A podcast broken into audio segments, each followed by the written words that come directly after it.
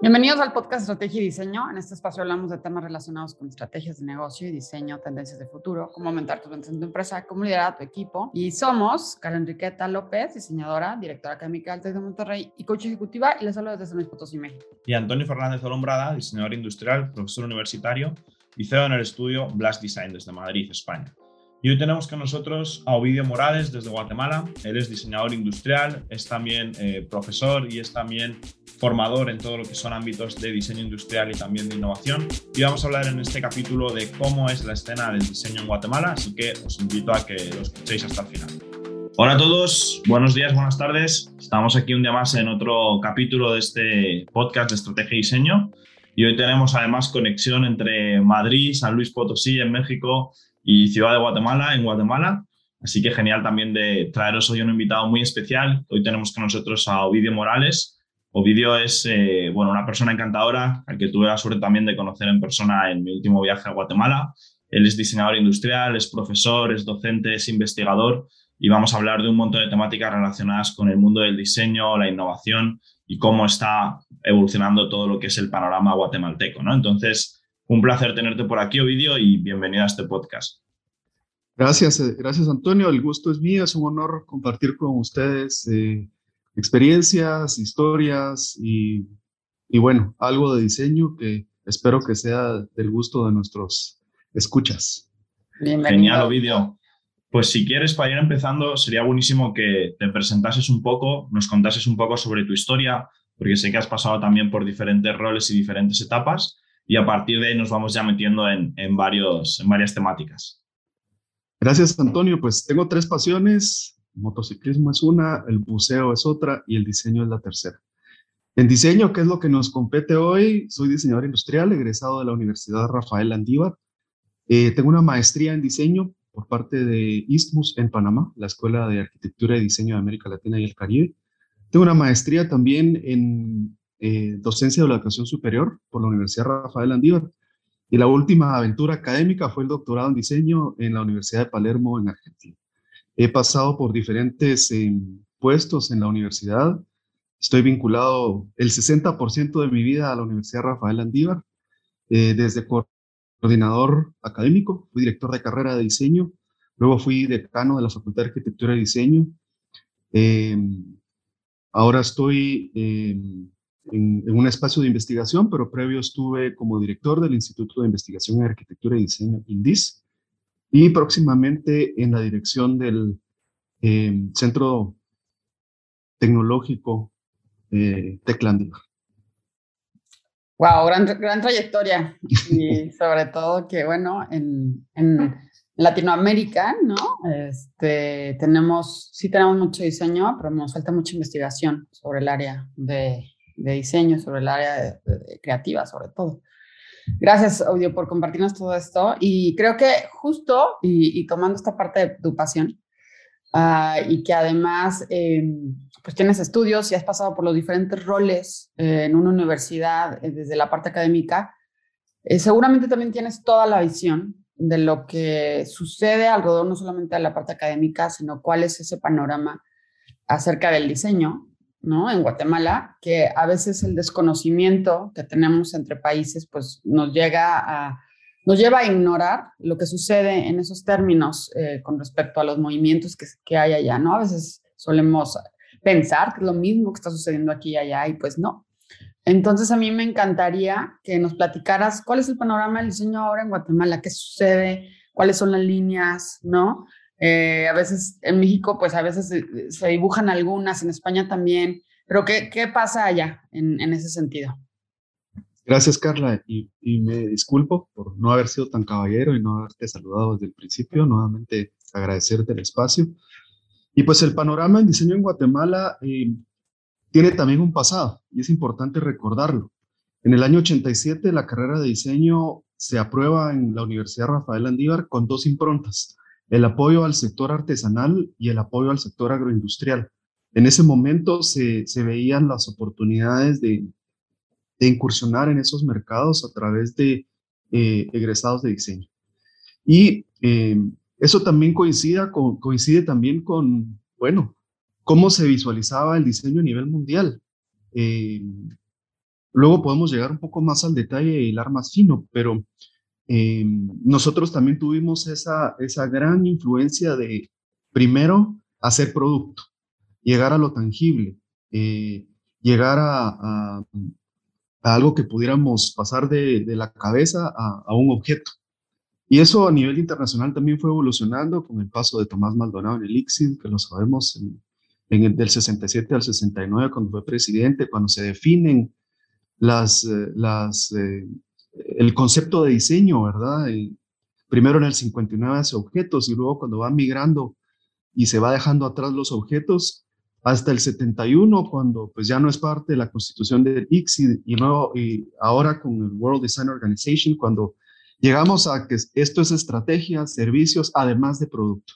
Y eso mismo te puedo decir que está sucediendo en, el panorama de diseño en Guatemala, por lo menos en los egresados de, diseño industrial de URL. Y es que eh, estamos preparándolos para siempre solucionar problemas, pero ya no solo con la conceptualización de formas, sino también pensando en, lo que quiere el cliente, lo que quiere el mercado, eh, servicios, estrategias eh, y por supuesto también todo ese apoyo a que sean emprendedores, a que formen sus empresas. Eh, y bueno, eso, eso es lo que está sucediendo con la gente que está saliendo. Ha costado, ha costado también porque tienes que tener un mindset para, para poder trasladárselo a la gente. Y a grandes rasgos, yo podría decir que eso es lo que está sucediendo. Qué bueno vídeo. Y este tema que me parece muy interesante, quiero que lo toquemos un poquillo más, porque mm, a mí me gustaría también saber, eh, para que todos los que nos escuchan fuera de Guatemala, qué es lo que realmente están demandando las empresas guatemaltecas y cómo crees que el diseño o los diseñadores pueden aportarles.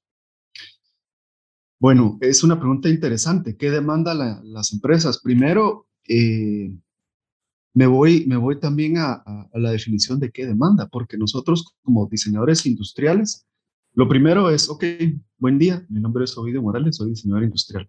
Ah, bueno, diseñas empresas, diseñas industria.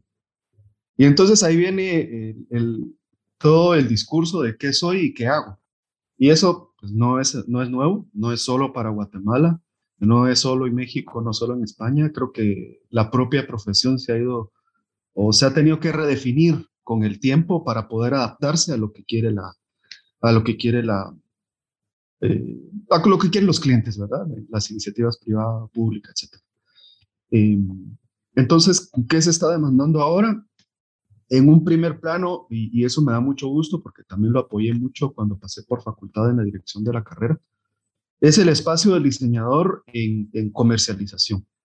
Eh, soy testigo de, por ejemplo, la comisión de hecho a mano en, en, la, en gremial de exportadores, que incorporaron la plaza de diseñador industrial para poder eh, optimizar producciones, unificar producciones y exportar el producto guatemalteco a otros países. Y eso requería, bueno, nosotros lo, conocemos, ¿verdad? No solo hilos que no se destiñan, tamaños, eh, maderas que estén certificadas, etc.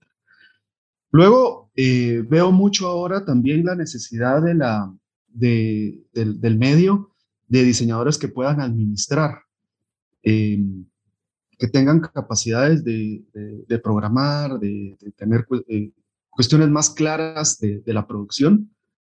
Y, entonces ahí vemos diseñadores que están trabajando en, productoras de, plástico, en productoras de muebles, y en un tercer plano, yo te podría decir que, también están en cuestiones de aceleración de empresas, eh, empezando ahí con eh, poder apoyar desde el diseño y desde estrategia de diseño y como lo estábamos comentando hace un momento previo a, grabarlo, ¿verdad? Desde Herbert Simon, este, a pensar en diseño, ¿verdad? A pensar en el diseño, porque para nosotros tener al, al cliente en un primer plano es el día a día pero eso se pierde en la mercadotecnia, se pierde en la administración y nosotros lo regresamos y eso afortunadamente ha hecho que el diseño nos traiga nuevamente a la escena.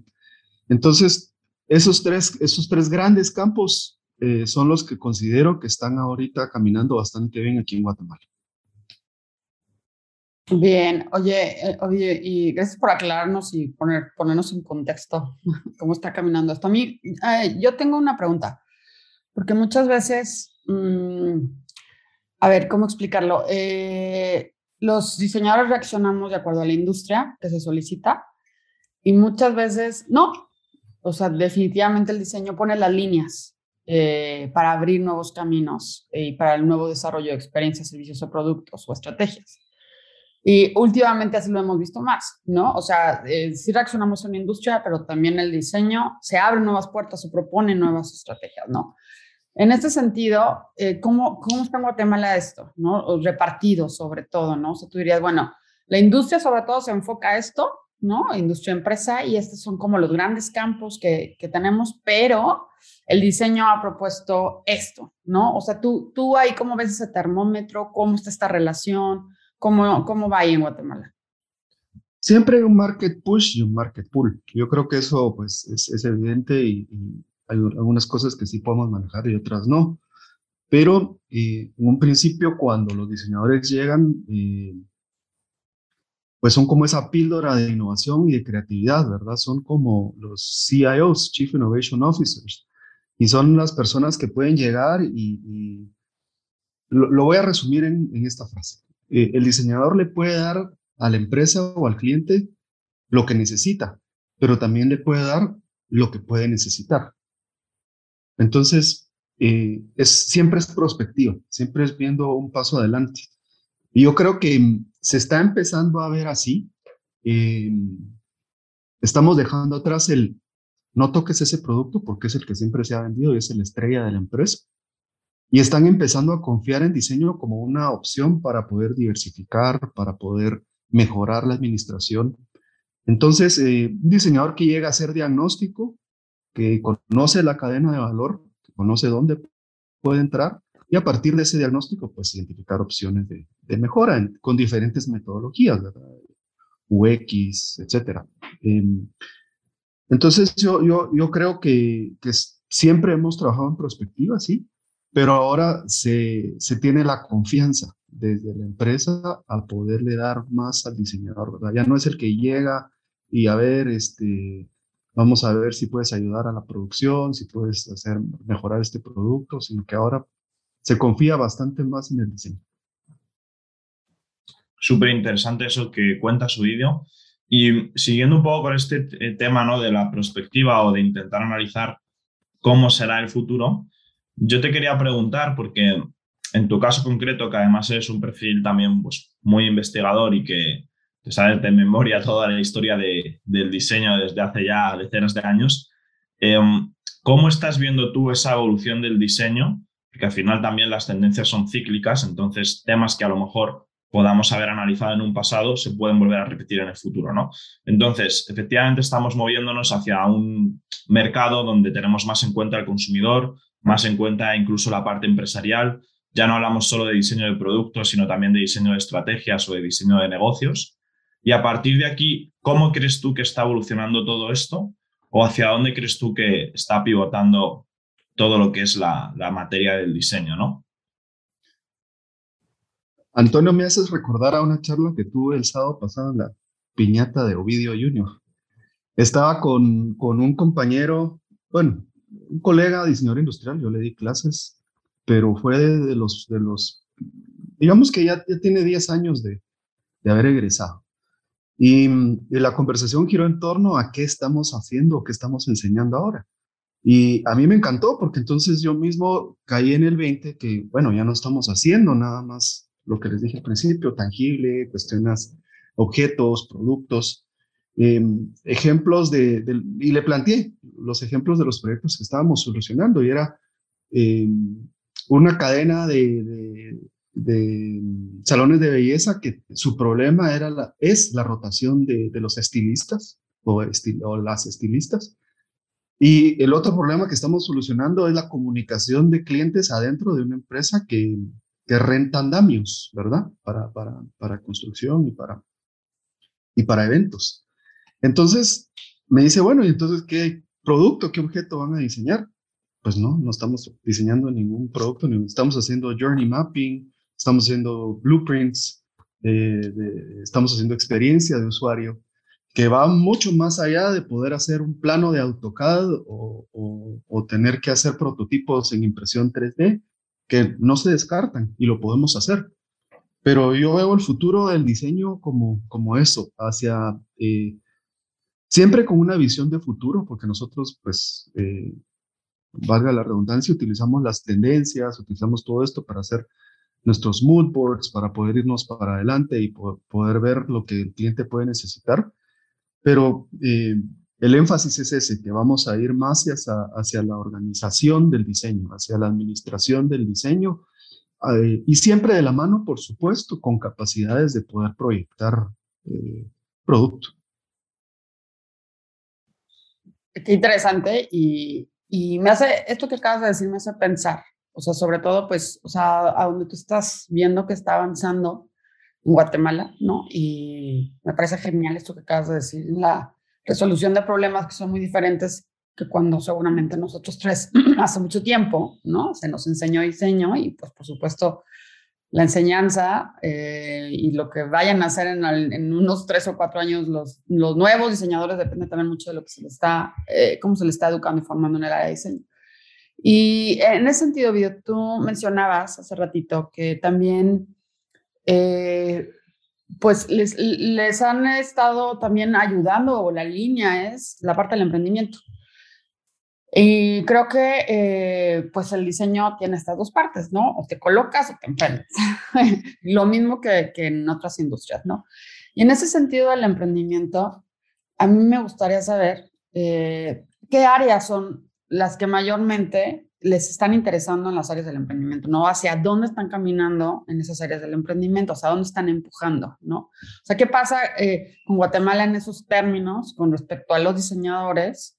que las nuevas startups o lo que está pasando alrededor de diseño, y no quiero hablar como diseño industrial, o sea, más bien como este diseño en general, y con estas áreas, o sea, y con este empuje hacia el emprendimiento, hacia dónde lo es. Porque yo recuerdo cuando vino Cecilia también de, Guatemala, nos hablaba justo de esto, el emprendimiento y cómo lo estaban llevando hacia a instituciones, ¿no? Hacia eh, enseñar eh, desde la universidad como toda esta parte del startup y cómo empujarlo.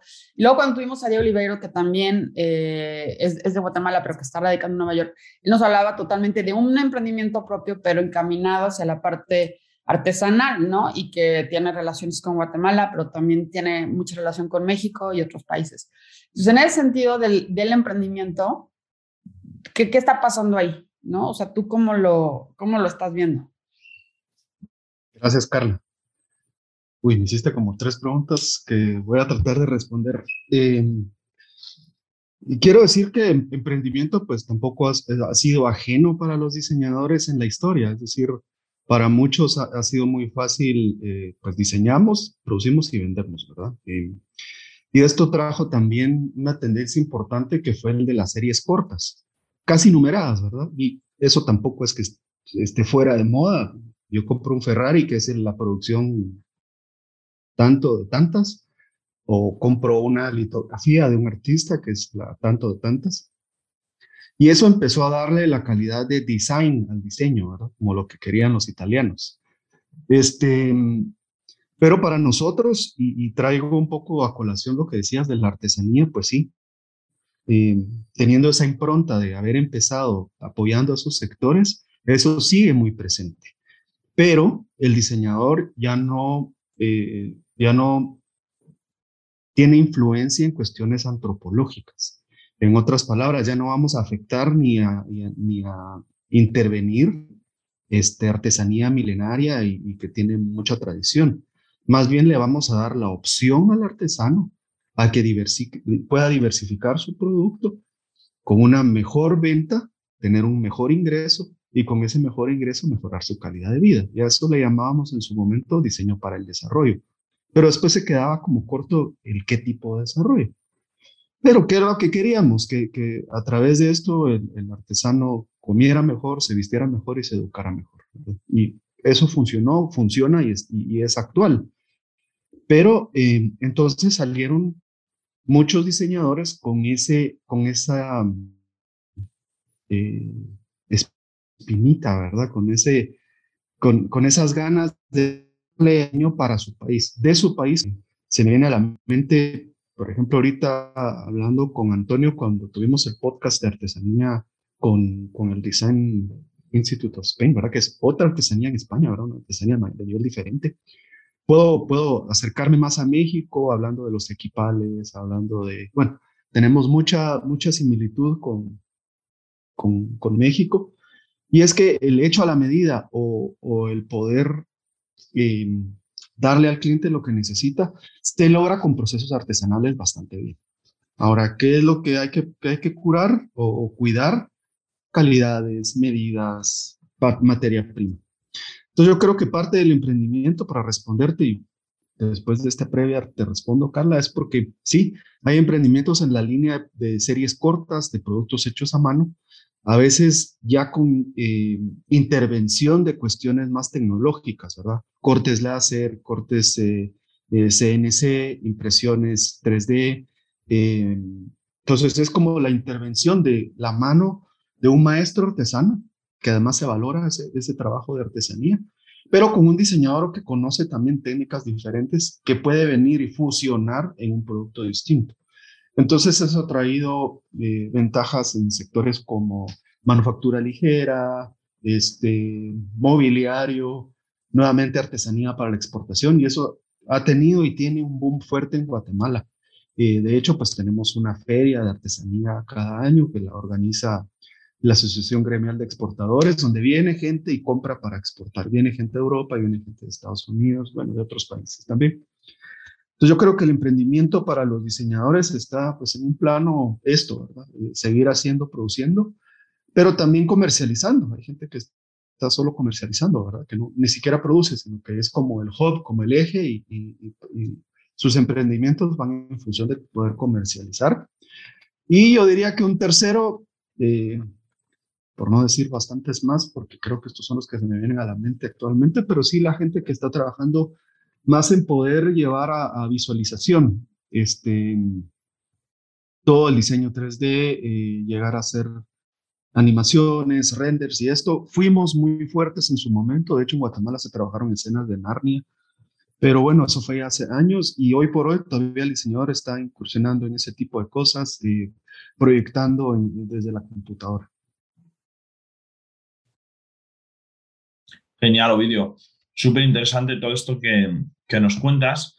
Y mm, yo también me quedo con ese punto de que efectivamente el diseño está muy ligado a la parte de emprendimiento, está muy ligado a la parte de empresa. En mi caso personal, al final yo emprendí porque me creé mi propia empresa y además nosotros trabajamos con emprendedores ayudándoles a diseñar, crear y lanzar al mercado productos y servicios. Entonces es justo todo esto que comentabas, ¿no?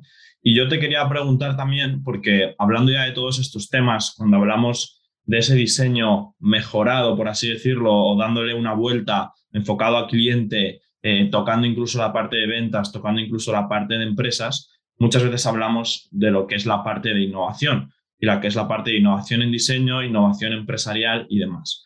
Y yo te quería preguntar, Ovidio, ¿cómo estás viendo tú la innovación en Guatemala? Em, ¿Qué es lo que se está empezando a hacer? Incluso a lo mejor conoces algunos proyectos que se estén llevando a cabo ahora que nos puedan ilustrar un poco más pero ¿cómo crees que está, vamos a decir, introduciéndose esa innovación en el entorno guatemalteco? Sí, em, quizá, pues lo, primero y lo primero tiene que ser innovación. ¿Qué es, verdad? Innovación es pues, la creatividad puesta en marcha. Em, puede ser lo existente, pero utilizado de forma distinta. Em, me encanta la pregunta porque Hemos, hemos trabajado en los últimos años en lo que ya hablé, ¿verdad? Que no voy a repetir, pero sí en, meter la parte de, de estrategia y, alejarnos de, de, solo lo, lo material. Pero em, me, me, me, ha gustado mucho, por ejemplo, eh, regresar a la parte de la agroindustria. Y lo digo porque Guatemala, o su economía, es, eh, es la agroindustria. Somos un país eminentemente agrícola. nuestra economía se mueve a partir de la exportación de banano, caña, azúcar, ¿verdad? Entonces, eh, me encantó dirigir proyectos hace, hace unos dos años, ¿verdad? Que eh, estaban en, giraban en torno a eso, en la innovación hacia, hacia la producción artesana, agroindustrial en pequeñas escalas. Eso, eso me pareció genial. hizo, hizo, cumplió su objetivo. Logramos diseñar en su momento una lanceta. Eso es una, un elemento que se utiliza para, para fumigar el café en este caso, que es otro de los productos emblemáticos de, mi país. Entonces, en un primer plano se hizo eh, en diseño, se llevó un prototipo. El estudiante terminó y fue su proyecto de titulación, su proyecto de grado. Y luego un ingeniero agrónomo se encargó de validarla. Y luego, en un tercer paso, ya diseñado, validado y con todas las iteraciones y mejoras, la universidad está en proceso de patentarlo. Entonces yo creo que eh, la innovación tiene varios campos, tiene varios campos y, me encantaría que, que, se expandiera más allá de, las cuestiones que hemos hablado. Sé que hay diseñadores trabajando ya en la industria eh, química y plásticos. Eh, de hecho, he participado en un par de proyectos de grado que me parecieron geniales y muy interesantes. Y, sorprendería, ¿verdad? Porque ni siquiera fue en el diseño del producto, sino en el diseño de, de, la producción en sí. Eh, y por otro lado, pues en el diseño propio de, de, la empresa, el manejo de la empresa, de la administración de la empresa. Eh, hoy por hoy ya podemos tener métricas, indicadores, entonces las, las, las propuestas pueden tener o se pueden vender con, con ese tipo de, de, condiciones, ¿verdad? Voy a mejorar tanto, voy a hacer tanto. ¿Qué, qué es lo que creo que, que sucedió, eh, que marcó eh, toda esta docencia remota de emergencia o la enseñanza remota por emergencia, ¿verdad? Que tuvimos que trasladar nuestras metodologías de aula a como pudimos en Zoom, en Teams, en Meet, en donde se pudiera. ¿Y qué es lo que creo que, que, se, que se deterioró? Eh, por no decir que, sí, se mermaron capacidades y es en la gestión del diseño. Porque, bueno, es como regatear, ¿verdad? Cuando vas al mercado, regatearlo, lo aprendes haciéndolo. Y la gestión del diseño es igual. Va más allá de cuatro paredes y tiene que hacerse para aprenderse. Entonces, eh, la innovación tiene que seguirse apoyando, tiene que seguirse mm, eh, fomentando. No es que no se haya hecho, no es que no lo hayamos hecho, está en el ADN del diseño. Este, pero sí, creo que vamos en ese camino de, de poderla meter en, en, campos que hasta hoy son como, eh, van poquito a poco, ¿verdad? Poquito a poco y que cada vez van, creciendo. Eh, gracias, Ovidio. Sí, creo que estoy totalmente de acuerdo contigo en, en esto que dices sobre eh, desarrollar la innovación. Uh, México ahorita está en el 62 del GIE, en innovación cayó algunos lugares, estábamos en el 55 con respecto al 2019 y el 2020, caímos en el 2021 con respecto a la innovación, España está en el 30 y Corea subió, ¿no? A cinco lugares eh, con respecto al lugar que tenía en términos de innovación y creo que eh, el diseño es, es eh, un área que nos permite justo eso, ¿no? Este, experimentar, desarrollar y caminar y crear una economía de la innovación que es fundamental para, para este nuevo mundo en el que nos estamos enfrentando, ¿no? No es, eh, no es lo de antes y tenemos que acoplarnos y tenemos que ver que tenemos que caminar hacia allá y que las economías de maquila, que muchas veces hemos sido así en Latinoamérica, pues tendrían que estar justo apostando a esta parte de la economía, de la innovación, ¿no? La economía del conocimiento y, ver cómo, o creo que las universidades somos clave justo en ese sentido, ¿no? O sea, en cómo vamos a formar, educar, enseñar y poner a los estudiantes a retos donde verdaderamente esto se desarrolle, ¿no? Y donde salga eh, toda esta inquietud, esta curiosidad y, que justo desde la parte de la investigación, que es, es, una base fundamental para apoyar todos los proyectos de innovación, pues caminemos en ese sentido, ¿no? Y creo que muchas veces no se tiene que descubrir el hilo negro, creo que sí podemos hacer cosas totalmente disruptivas, pero volteando a ver a aquellos países cómo lo han hecho y cómo han subido tan rápido, cuáles han sido sus metodologías, sus procesos y, y cómo lo han logrado, creo que nos pueden dar como un gran espectro en ese sentido, ¿no? no, em, imagínate que es, es, es, un reto, son, Estamos enseñando para tecnologías, trabajos y problemas que, no existen hoy. Y que en cuatro días, en seis días, en 60 días, en tres meses, que es cuando se duplica la capacidad de procesamiento de información, pues ya van a existir. Y, me encanta lo que dices porque estamos trabajando en ese Global Innovation Index. Somos un CATI periférico, un centro de apoyo a la tecnología y la innovación, y lo que queremos es que los estudiantes registren y patenten para poder elevar nuestro nivel de innovación como país. Eh, es, es complejo cambiar la forma de pensar, el para qué me va a servir, pero bueno, hoy por hoy eh, estamos terminando la, o en proceso de terminar la política de propiedad intelectual. Sé que vamos un poco atrasados, pero sí le apostamos a, la innovación no solo para mejorar eh, el gremio, por decirlo de alguna manera, ¿verdad? El diseño, ¿verdad? O la universidad, como lo quieren ver, pues, sino el país, ubicar al país en una mejor posición, en una mejor escala. Sí, totalmente, creo que es fundamental, o sea, sobre todo en estas nuevas economías, donde como bien dices, lo estamos preparando para cosas que no existen y creo que desde la academia tendrían que salir esos proyectos eh, que pudieran impactar, ¿no? Eh, en ese sentido. Hemos, eh, en el TEC de Monterrey lo hemos estado haciendo fuertísimo, por eso es que se modificó totalmente el plan de estudios, el que tenemos ahorita, ¿no? Y que esta es la tercera generación, justo para llevarlos a ese lugar, ¿no? Y, y, llevarlos en ese sentido y, e ir caminando hacia no solamente objetivos de Agenda 2030, sino a toda la parte de la innovación sustentada en productos científicos donde los alumnos puedan desde sus semestres hacerlo, ¿no? Y no, ¿por qué tendríamos que esperar a que terminen y luego ya este, siendo unos profesionistas eh, tengamos este tipo de innovación? Si tenemos, ¿no? Eh, una genera generaciones como la que tenemos ahorita que justo que estamos en la Y, creo, este, en la Y, eh, que son rapidísimos en procesamiento de muchas cosas, mucho más que nosotros, ¿no?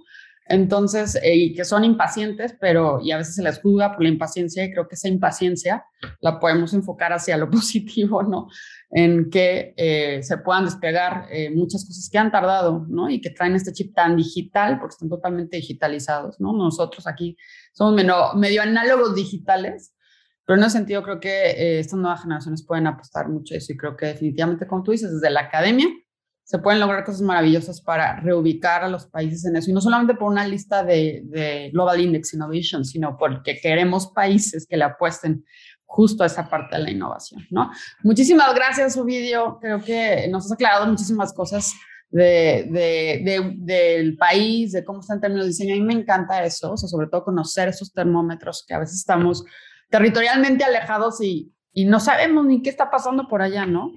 Y tú que estás tan metido en, esta parte de la investigación, a mí me encantaría, eh, y de escritura, investigación, libros, y que tienes también todo este perfil que no hemos, no, no hemos tocado esta vez, pues que nos digas qué, qué, qué, te encantaría recomendar en ese sentido, ¿no? O sea, algo que tú digas, ¿saben qué? Échense esto porque es importante, eh, porque me gusta, porque esto nos puede abrir la mente en otro sentido.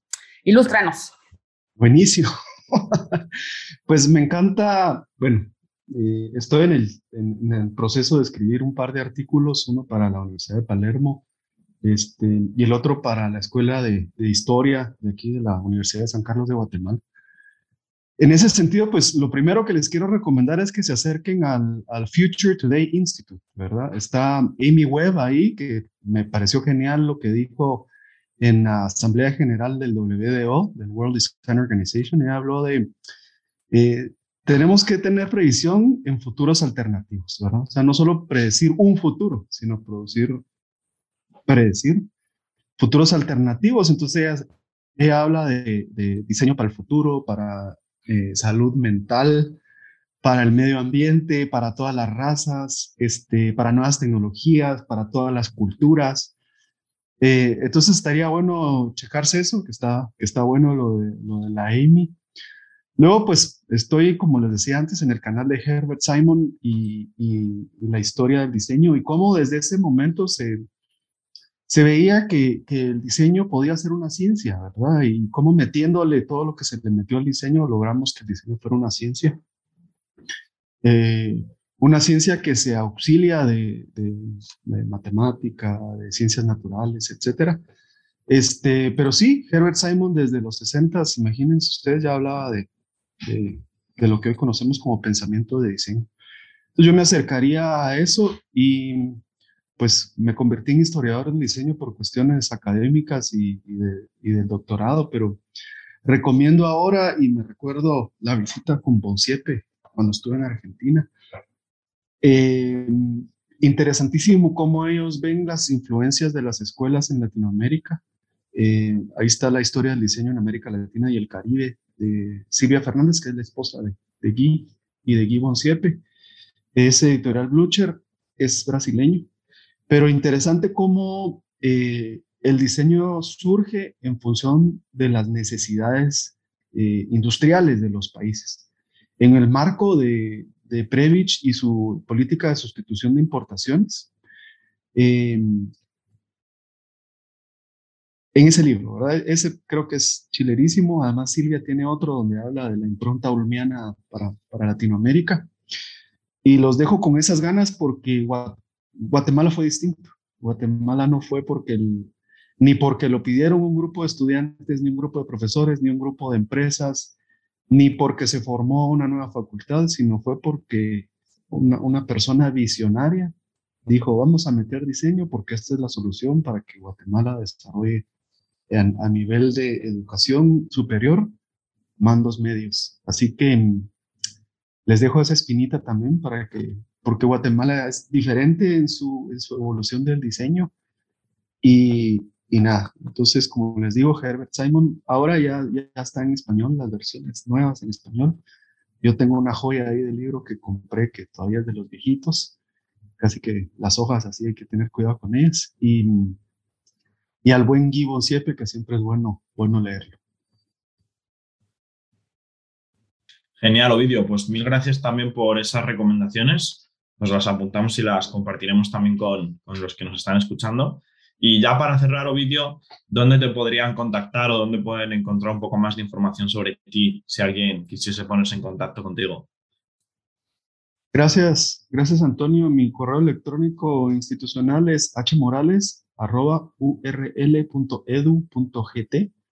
Es mi correo institucional de la Universidad Rafael Andívar y en redes sociales me pueden encontrar como ovi-mx34. Ahí estoy en Instagram y en, y en Twitter a las órdenes y pues agradecerles, Antonio y Carla, por el espacio. Estuvo buenísimo hablar de diseño, hablar de lo que nos apasiona y, y nada, un abrazo desde Guatemala. Mil gracias, Ovidio. Un abrazo a todos. Muchas gracias por su tiempo y por habernos escuchado. Nos pueden seguir en nuestras redes sociales, en Spotify, en Instagram, en YouTube, en Apple Podcasts. Y si les gustó este episodio, porfa, compartan y suman al gremio. Nos encanta colaborar y sumar.